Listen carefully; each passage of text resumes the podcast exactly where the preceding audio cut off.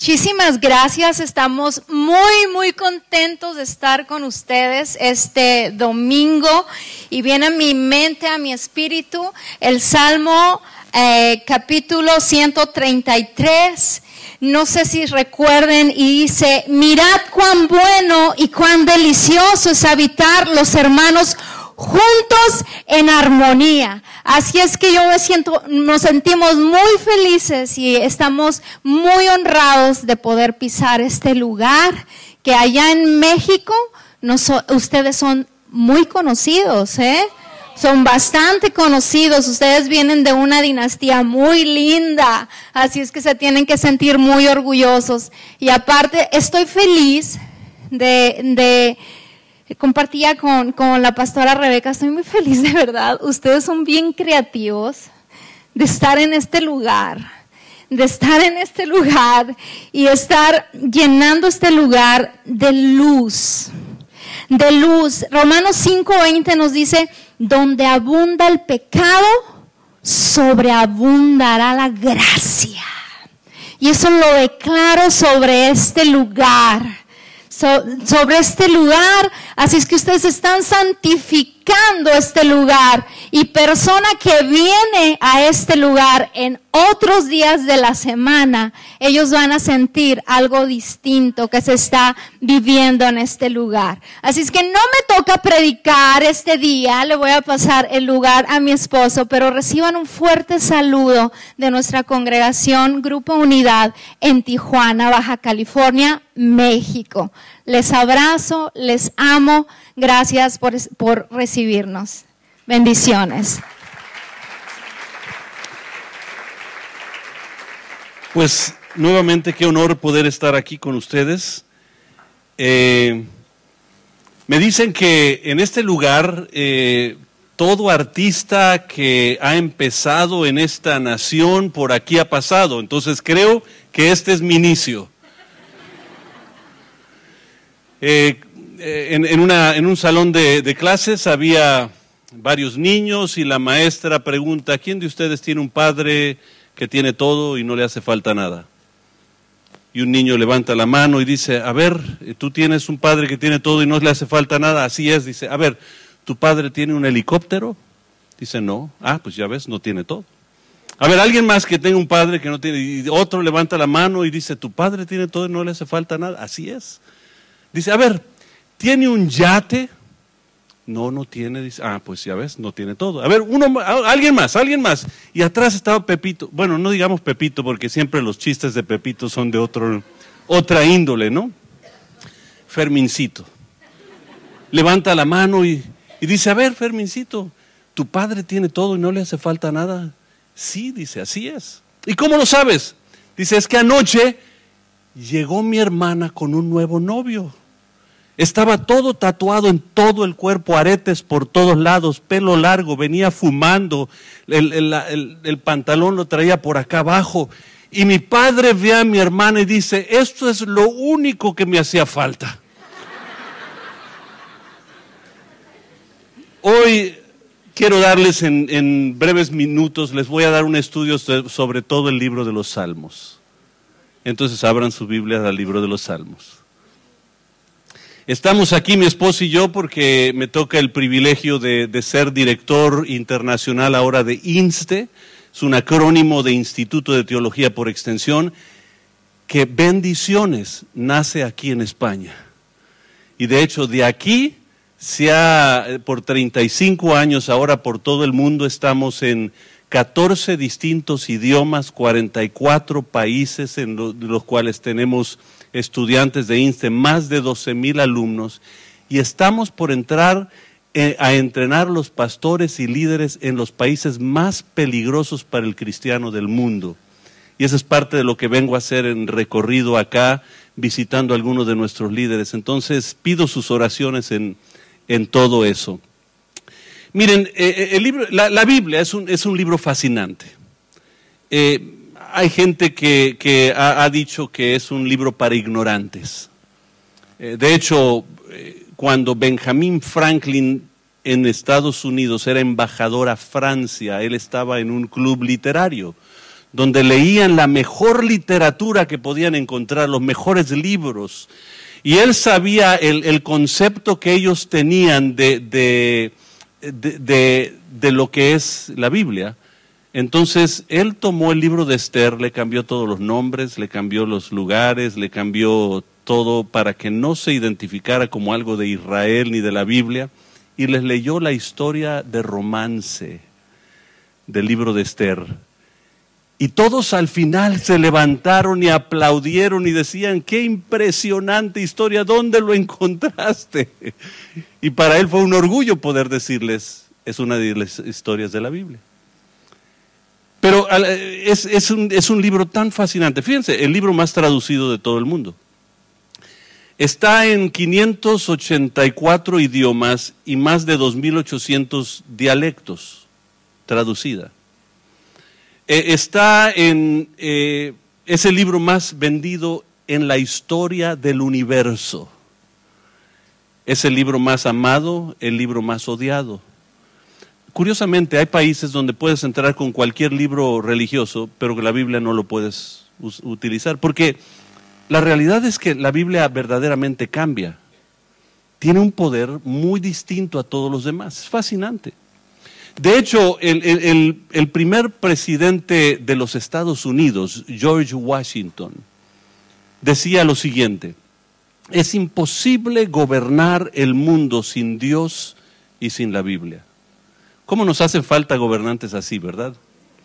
hoy en día lo que menos queremos es la Biblia y de hecho en, en ese país lo que menos ahora quieren es la Biblia y curiosamente vemos la decadencia de una nación, ya no el crecimiento porque se han alejado de algo que es mucho más poderoso de lo que nosotros le damos crédito. A veces decimos es puro un libro meramente religioso. De hecho, en la historia hay otro hombre que lo que quiso hacer es destruir toda evidencia que hubiese dentro de su imperio de la Biblia, porque pensaba que era para ignorantes, pensaba que menospreciaba y, hacía eh, menos a un país en su calidad intelectual y todo eso solo para darse cuenta a final de su vida que era muy distinto.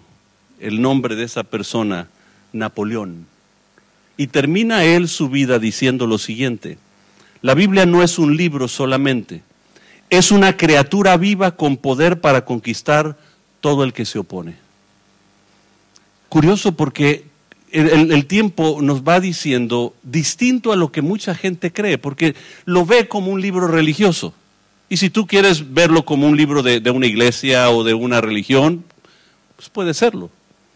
Pero internamente estas palabras son mucho más poderosas de lo que nos podemos imaginar. De hecho, no sé si tú sabías, pero el 50% de todos los escritos que hizo Isaac Newton, uno de los cerebros de, de, nuestros tiempos más impresionantes que podemos imaginarnos, el 50% de sus escritos tienen que ver con la Biblia, no con la ciencia porque él creía que en la Biblia podía encontrar la solución a todas las preguntas científicas que él pudiera tener.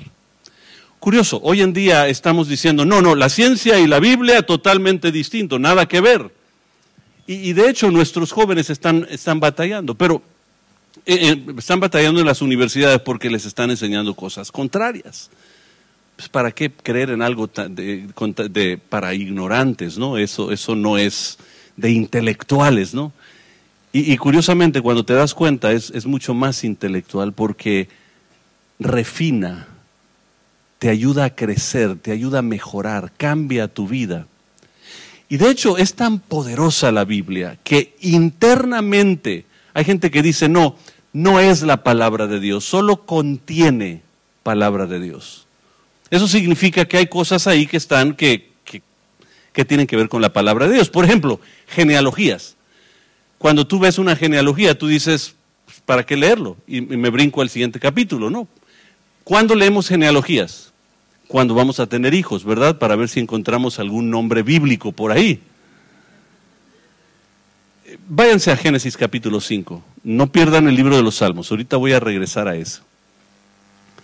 En Génesis 5 hay, hay, un, hay una genealogía. De hecho, los primeros cuatro capítulos vemos que el hombre no se puede redimir a sí mismo. Dios lo pone en un ambiente perfecto y aún así cae, porque cuando nosotros tenemos voluntad propia, decidimos lo incorrecto, eso es natural. Por ejemplo, hoy, en psicología te, dicen, todo el mundo eh, por naturaleza es bueno, pero el medio ambiente lo hace malo. No, no, no, no, no se crean esas mentiras. La psicología te dice eso hoy, pero la realidad es todo lo contrario. El hombre por naturaleza es malo. Al niño no le tienes que enseñar a hacer las cosas malas, las hace por naturaleza. Le tienes que enseñar a hacer lo bueno, porque no es su naturaleza. En nosotros está una naturaleza que no es, no es, no es buena. Entonces, eh, en los primeros cuatro capítulos el Señor enseña, ¿sabes que el, el hombre no se puede redimir a sí mismo? Necesita a Dios. Entonces entra eh, al capítulo 5, que es el número de la cruz, que es el número de la redención, y empieza a darnos eh, precisamente una genealogía. Ahí les va, Adán. Adán significa hombre porque fue el primer humano, no hombre de sexo masculino, hombre de ser humano. Dice que eh, Adán engendró a Set. Set, su nombre significa recibió porque ahora lo que está pasando está recibiendo una naturaleza pecaminosa. Dice que Seth engendró a Enos. Enos significa mortal, porque ahora se están dando, cuenta que no viven para siempre. Ahora de, de pronto están muriendo. Entonces son mortales. Y dice que Enos engendró a Cainán. Cainán significa tristeza. ¿Te puedes imaginar nombrar a tu hijo tristeza? A ver, hijo, saluda aquí Amistad Cristiana de, Madrid. Aquí está mi hijo tristeza, ¿no? Imagínense poner, pero así les ponían, porque tristeza se lo pusieron porque ahora se dan cuenta, como son mortales, no son eternos, hay algo de tristeza. Dice que Cainán engendró a Malael. Malael significa Dios bendito, porque ahora la humanidad empieza a clamar a Dios. Malael engendró a Jared. Jared significa descenderá, porque saben que Dios está a algún lado en el cielo, por allá está, y necesita venir a nosotros. Jared dice engendró a Enoch. Enoch significa, muchos no sabían, pero en el, calendario judío, en, en la historia judía, Enoch era un gran maestro. Nosotros sabemos solo que vivió 365 años y desapareció. Se lo llevó un carro de fuego. Pero, pero es mucho más que eso, fue un gran maestro. Entonces, Enoch significa enseñando. Enoch engendra Matusalén. Matusalén significa su muerte traerá. Es un, es un compuesto de dos, de, dos palabras. Muz Shalach, Matusalén. Su muerte traerá, porque en el calendario judío se cree que cuando muere Matusalén empieza el diluvio. Entonces su muerte produjo, trajo algo. Matusalén engendra Lamec. Lamec significa poderoso. Ese, nombre me gusta, poderoso. Mi, nombre Fermín significa firme. Mi, esposa dice terco, pero yo, digo firme, firme, firme. Lamec significa poderoso. Poder, Lamec engendró a Noé. Noé significa descanso. Todos los nombres tienen un significado. Ahora, tú dirás, bueno, ¿y eso qué tiene que ver con, la palabra de Dios? Déjenme leerles la genealogía, pero no por los nombres, sino por los significados.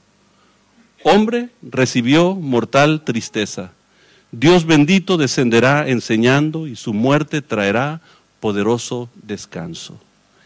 En una genealogía, Dios te da un mensaje el, dilema con aquellos que, de pronto te dicen, ah, la Biblia es, es, para ignorantes, es porque no saben estudiar la Biblia, no saben cómo leerla y de pronto toman un pasaje y de pronto te dicen, no, se contradice con esto. Bueno, es que tienes que estudiar el contexto de todo eso.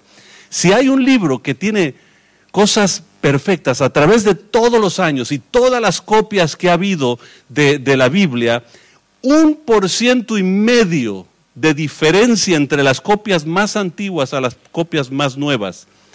Ni los mejores filósofos, Platón, eh, Aristóteles, Sócrates no, no, escribió nada, pero Aristóteles, todos los escritos tienen 40 a 50% de diferencia entre los manuscritos originales y las más recientes copias. Y curiosamente la Biblia, entre todos los años, más de dos mil años, Un por ciento y medio de diferencia. Lo han cuidado con una algo especial porque no es cualquier libro. Napoleón lo dijo. Es un ser vivo que conquista todo aquel que se opone a él. Esa es, esa es la realidad. Vamos a hablar del libro de los Salmos, porque eh, me, me, dijeron que tenemos que estar aquí fuera antes de las 5, ¿verdad? 5 de la tarde. El libro de los Salmos es una serie de experiencias de, adoración, de cánticos, y, a veces nosotros pensamos que el, escritor de los Salmos es David.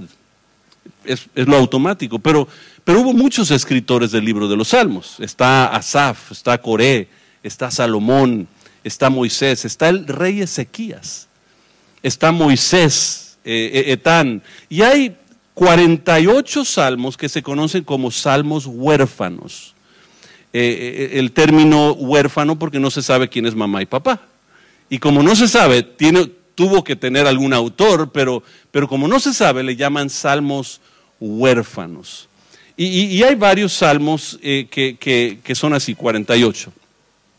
Déjenme darles un poquito de la historia. ¿Cómo tenemos el libro de los Salmos en nuestras manos? Uno de los favoritos. De, hecho, si compras un Nuevo Testamento, viene con los Salmos y Proverbios atrás.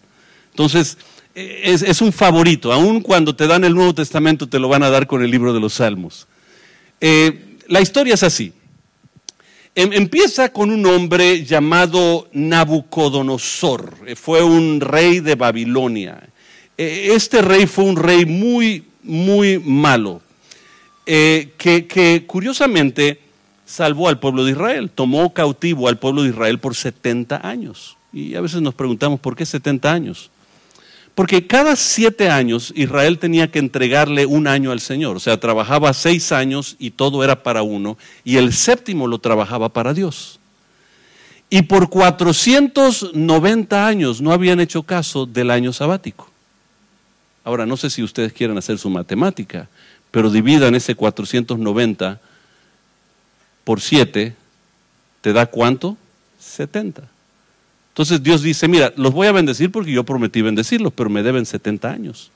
Entonces los voy a llevar cautivo por 70 años para que entiendan que eso es lo que me tenían que entregar. Los lleva cautivos y pone un rey, pero curiosamente en su misericordia, el rey pone un rey títere en, Israel que se llamó Sedequías.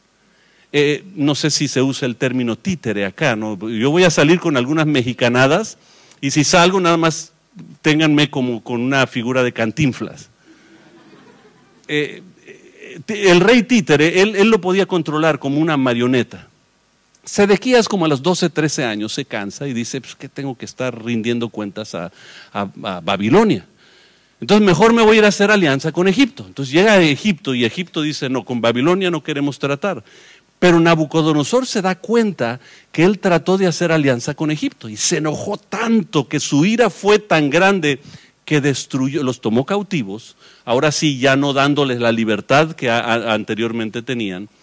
Pero no solo eso, destruyó Jerusalén, destruyó sus muros, destruyó sus puertas y sabía que Israel era Israel no solo por Jerusalén, era Israel por el templo, entonces destruyó el templo. Y sabía que era el pueblo de Israel no solo por Jerusalén y el templo, sino por lo que nosotros conocemos ahora como el Pentateuco, el Torah. O sea, los primeros cinco libros de la Biblia, Génesis, Éxodo, Levíticos, Números y Apocalipsis. ¿Ah, no? me falló, ¿no? Deuteronomio. Muchas gracias. Uy, qué bien están enseñados aquí, ¿no? Entonces destruye todas las copias que, había en el reino. Lo que él no se había dado cuenta es que había un hombre en aquel tiempo, padre de Esdras, llamado Serarías, que se había memorizado todos los cinco libros de la ley, punto, coma, tilde, todo. Entonces, por eso cuando tú, tú, llegas en el libro de Esdras, Esdras y todos los escribas se dan la tarea de transcribir una vez más todo el Pentateuco tal como, como, como era antes. Pero durante esa esclavitud lo que hacían es se juntaban en casas. Y en esas casas repasaban lo que podían recordar de la ley. Entonces, esas, esos, lugares se llamaban sinagogas. Eran las casas donde repasabas y recordabas lo que, lo que te habían enseñado de la ley.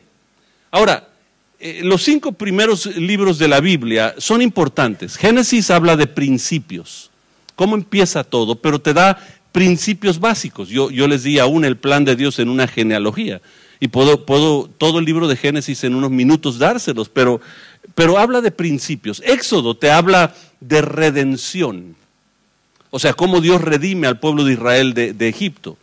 Levíticos habla de adoración, es un libro donde tú empiezas a leerlo y empiezas con ofrendas las ofrendas que, que, uno, uno, le rinde a Dios. Entonces empieza, dice, traes con tanta, tanta harina y tanto aceite y tienes que hacerlo así, eh, porque es, es un libro de adoración. Números es un libro de experiencia, porque te da la experiencia que el pueblo de Israel tuvo en todo el desierto por 40 años. Y luego llegamos a Deuteronomio. Deuteronomio, se, la, la traducción de Deuteronomio es la segunda ley no porque hay una segunda ley, sino porque segunda vez Dios lo tiene que repetir. Porque ya no está la misma generación. La generación antigua murió en el desierto. Hay una nueva generación que va a entrar a la tierra prometida. Entonces Dios le repite una vez más la ley.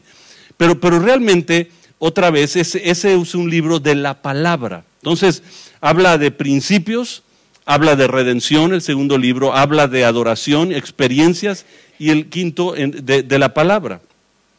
Entonces Esdras se da la tarea de transcribir todo el Pentateuco, una vez más para que el pueblo lo pueda tener. Y, eh, en, copias que encontraron en otras regiones del mundo después, compararon y no había diferencia, impresionante, ¿no? Batallamos hoy en, memorizarnos un versículo de la Biblia al mes y, él se memorizó cinco libros de, de la Biblia, ¿no? Y, siempre me, impresiona. Entonces, cuando Esdras se da la tarea de hacer eso, de pronto le entra la idea y dice, ¿sabes qué? Tenemos que empezar a recopilar las alabanzas y las adoraciones y los cánticos y las experiencias de todas estas personas que también escribieron, que pronto se llamarían los salmos. Y empezaron a recopilar todo de, David, de, de Salomón, de Etán, de Ezequías, de Moisés, todo lo empezaron a recopilar y curiosamente cuando los empiezan a poner en orden, los empiezan a poner en orden de cinco libros. Ustedes noten arriba de Salmo 1, van a notar que dice tomo 1 o libro 1. Entonces, eh, arriba de Salmo 1. Porque esos originalmente eran conocidos como los salmos del Génesis. Porque cada vez que los ves, hablan de principios del 1 al 41, del 42 al 72, vas a notar que arriba del 42 dice tomo 2 o libro 2. Porque lo que esos salmos hablaban es de experiencias que la gente pasaba y cómo Dios trató con ellos o cómo ellos trataron con Dios. Empezando en el capítulo 73 empieza el tomo 3, que eran conocidos eh, como los salmos del Levíticos, porque eran salmos de adoración. Luego en el, Salmo 90 empieza el libro 4, el tomo 4, y esos serán conocidos como los salmos del número, eh, eh, eh, porque te hablan del testimonio de lo que Dios hace en, ah, la vida que nosotros pasamos. Y, y, finalmente el Salmo 107 en adelante, otra vez, es un repaso de la ley de Dios, de lo que Dios demanda de nosotros y, termina los salmos diciendo, y todo lo que respire, alabe al Señor. O sea, porque esa es la adoración que Dios anhela de nosotros. Entonces, tomo uno era conocido como los salmos del Génesis. Pasa a la siguiente. Tomo dos como los salmos del Éxodo. Tomo tres como los salmos del Levíticos. Tomo cuatro como los salmos del Número. Tomo cinco como los salmos de, del Deuteronomio. Y, cada salmo, si tú pudieras entender, tiene su, propia historia. y déjenme darles un ejemplo nada más rápidamente, porque eh, el, tiempo se, me acaba. Salmo 1, por ejemplo. Salmo 1 a veces pensamos que es escrito por David, pero es conocido como un salmo huérfano. ¿Se, acuerdan por qué es huérfano, verdad? Porque no se sabe quién lo escribió. Pero es un salmo que está en qué tomo de, de los salmos. Uy, qué bueno que le atinaron porque Salmo 1 sobre el tomo 1, entonces eh, es importante entender que tiene principios. ¿Qué principios? Bienaventurado el varón que no anduvo en consejos de malos, ni estuvo en camino de pecadores, ni en silla de escarnecedores se ha sentado, sino que en la ley del Señor está su delicia, y en su ley medita de día y de noche. Ese será como un árbol plantado junto a corrientes de agua, que da su fruto a su tiempo y su hoja no cae, y todo lo que hace prosperará no así los malos que son como el tamo que y, podemos ver que, te da principios básicos para vivir una vida verdaderamente en Dios. Estamos hablando de los, de los salmos de eh, principios. En Salmo, por ejemplo, Salmo 3 es, es escrito y 4 es escrito por David. Cuando Absalón, su hijo, estaba tratando de matar a su padre, fueron a esconder a David a una cabaña lejos que tenía y él salía todas las mañanas a preguntar, y Absalón, ¿han visto a Absalón? ¿Cómo está? Él todavía tenía una carga, porque amaba a Absalón. Aunque Absalón tenía un, odio y un rencor con su padre por no tratar con la situación de su madre, de su hermana. Entonces, pero él preguntaba, ¿y qué, qué, está? Y venían y le decían, ¿saben qué? Se han multiplicado contra ti, hay tanta gente en contra tuya, los ejércitos. Y él de pronto escribe, aunque un ejército acampe contra mí, no temerá mi corazón. Yo me acosté, me dormí, desperté porque Dios está conmigo. En paz me acostaré y así mismo dormiré, porque solo tú, Señor, me harás vivir confiado. Y si tú ves en esos salmos, hay salmos de principios. Entonces, hay otro salmo, por ejemplo, que es escrito por Moisés. Moisés, e, e, el pueblo judío e, era un pueblo bastante latoso no es como hoy, hoy, hoy, hoy no son latosos. antes eran muy latosos. Eh, y de pronto Moisés tenía problema con eso. Entonces lo que hacía es subía al monte de Dios, se metía a la nube de Dios y ahí trataba con Dios.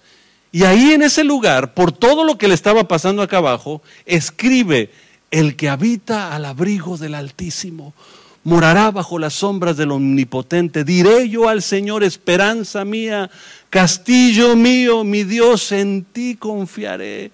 Y, de pronto tú empiezas a, darte cuenta que Él, dentro de esos salmos que nosotros conoceríamos realmente como los salmos de números, eh, eh, Él está escribiendo su experiencia que Él, tenía con Dios. Eh, yo quiero, Salmo 43, ya para, para ir cerrando esta, este tiempo de compartir con ustedes y les agradezco en el corazón haberme permitido estar con ustedes. Eh, el, rey, el Salmo 43 es escrito por un rey llamado Ezequías. Ezequías empieza a gobernar a los 25 años. Lo que ha pasado es que él, él nota que Asiria y Sennacherib eh, entra por el norte y toma posesión del pueblo del norte de Israel. Entonces, eh, él, no sabe qué hacer y empieza a arreglar todo porque, porque sabe que va a venir en contra de él eh, eventualmente. Y, lo que hace Sennacherib es manda señales y empieza a robarle y empieza a hacer cosas y lo tiene atemorizado. Entonces lo que hace el rey Ezequías en su juventud, a los 25 años, imagínate, pues él dice, la mejor cosa es hacer una alianza con, con Sennacherib. Entonces fue y hace una alianza, dice, ¿qué puedo hacer para, para que me dejes en paz y dejes a este pueblo en paz? Dice, bueno, dame riquezas, ¿qué tienes? Plata, tienes bronce, tienes oro. Pues tenemos oro, está en el templo, bueno, todo el oro, me, véngase para acá. Entonces se lleva el, el, el oro. De hecho, las puertas estaban forradas por oro. Entonces tomaron las puertas, imagínense, unas puertonas que había, eh, eh, agarran las puertas y se las llevan. Se las llevaron. Entonces el templo quedó sin cortinas, sin puertas, sin utensilios, nada, porque Asiria se lo llevó porque ese fue el pacto que hizo Ezequías con, con Sennacherib. Y, y curiosamente, eh, Sennacherib y Asiria es una representación del pecado. Déjenme decirles esto, jóvenes.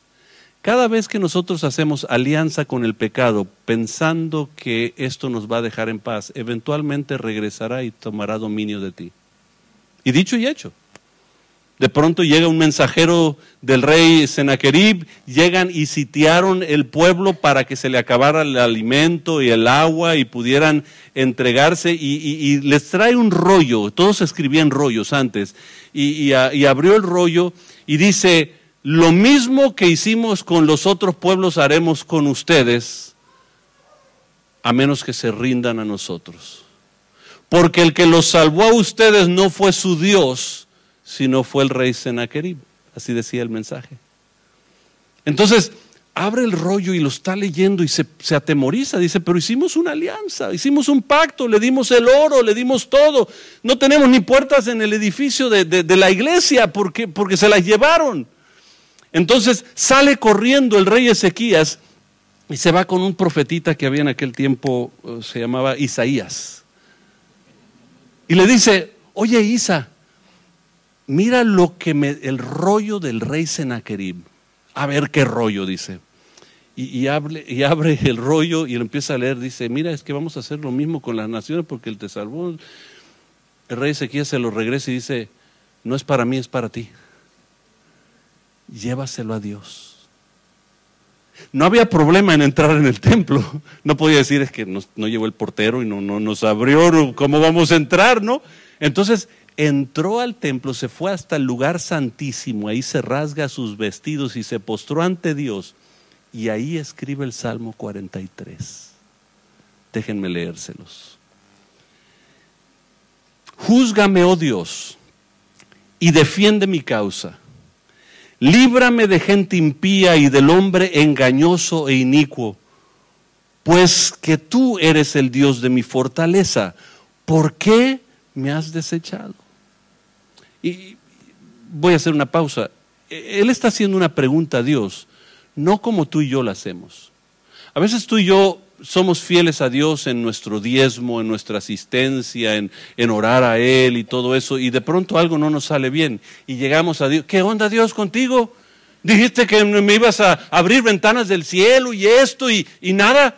Y nosotros nos quejamos así con Dios. La queja de Él no era así es como debe de ser la nuestra. Es, ¿Por qué, Señor? O sea, ¿qué, ¿qué causó en mi vida que yo llegara a esta condición? O sea, nosotros somos una cultura, la humanidad, una cultura de, de, buscar el que tiene la culpa de mis problemas. Se han fijado hoy en la psicología, no estoy en contra de la psicología, me encanta la psicología, pero, pero eh, se han fijado, ¿qué, ¿qué, hacemos? O sea, vengo, eh, señor psicólogo, vengo con usted porque traigo un coraje interno y quiero saber de dónde viene. Y dice, a ver, ¿cómo era tu papá? Pues era corajudo. Ah, pues ahí está. El problema es tu papá. Vamos a cortar con eso, con tu... Y, tu abuelo, ah, pues mi abuelo también. Ah, no, pues empezó en tu abuelo, lo pasó. Y, uno siempre buscando pretextos. La humanidad es así. Adán, ¿qué pasó? Pues la mujer que tú me diste. A ver, Eva, ¿qué, qué, onda contigo? Pues la serpiente me engañó. A ver, serpiente. Pues ya no podía apuntar, ¿no? Entonces, eh, somos una cultura humana que buscamos quién es el culpable, pero Ezequías no buscó el culpable. Él dijo, Señor, ¿por qué? ¿Se acuerdan? Él había, hecho una alianza que no debía de haber hecho de un principio con Sennacherib. Y recuerden, está sitiada la, ciudad y él está en el lugar santísimo orando al Señor, diciendo, Señor, mira, líbrame de este hombre engañoso, inicuo, malo. ¿Por qué me has desechado? Porque luego se hace la pregunta, ¿por qué voy a andar enlutado por la opresión del enemigo? O sea, yo no tengo nada que estar triste porque me está oprimiendo. Yo quiero saber qué hice yo. Oh, si tú empiezas a, hacer eso en tu matrimonio, en vez de decir, ah, esta mujer que tú me diste, Señor, en vez de eso, poder decir, Señor, ¿qué no he hecho yo o qué he hecho yo para llegar a esta condición? Dios te va a revelar. Y de pronto cuando Él pasa eso, entonces sigue diciendo en el versículo 3, envíame tu luz y tu verdad. Estas me guiarán y me conducirán a tu santo monte y a tus moradas entraré al altar de Dios, al Dios de mi alegría y mi gozo, y te alabaré con arpa, oh Dios, Dios mío. Se da cuenta que la, la presencia de Dios, y voy a terminar ya concluyendo, la presencia de Dios está en su palabra. en ningún otro lado. A veces nosotros buscamos en el espectáculo, en cómo se sintió aquí, que la alabanza y estuvo bien, no estuvo bien, no estuvo la presencia de Dios. Oiga, si Dios está en todos lados y no sentiste la presencia de Dios, ¿quién se mudó? es la pregunta que yo siempre me hago. Si Él está en todos lados y no sentiste su presencia, ¿quién se mudó? O sea, la realidad es que su presencia está en su palabra. Entonces Él dice, envíame tu palabra y yo voy a tener tu presencia. Y de pronto se para y, me imagino que se sacudió de todo el polvo que había en aquel lugar y de pronto escribe lo siguiente, ¿por qué te abates, oh alma mía? ¿Por qué te turbas dentro de mí? Espera en Dios porque aún he de alabarle salvación mía. O sea, no sé cómo, no sé cuándo, no sé qué va a pasar, pero uno de estos días le voy a alabar por la victoria que me dio en mi vida. Y saben que yo no sé qué pasas tú, pero a veces tenemos la tendencia a querer rendirnos en el proceso, en el pasaje de nuestra vida y, en lo que vamos, porque la, opresión del enemigo fue tal. Fíjense, después de que eso pasó, Sennacherib dice que despertó en la madrugada y cuando despertó, miles de sus soldados muertos. Y él regresa triste a, su, a, la capital de, de Asiria. Y cuando llega, sus hijos se levantaron en contra de él y lo mataron. Porque un hombre encontró dónde estaba la presencia de Dios en su palabra y decidió confiar en él y no rendirse en el sentido de vamos a mejor hacer alguna alianza, alguna, alguna forma, sino poder decir, Señor, mejor me entrego en tus manos. Eh, eh, estaba el, gran eh, compositor y, pianista Paderewski, que llegaba por primera vez a, a las Américas a deleitar a los americanos en Nueva York por primera vez con su piano, maestro en el piano Paderewski. Y ese día en, Carnegie Hall estaba lleno el piano en, en, la plataforma, esperando todo el público lleno y de pronto un niño se le escapa a sus padres, se sube a la plataforma y empieza a tocar algo que nosotros conocemos en México como changuitos.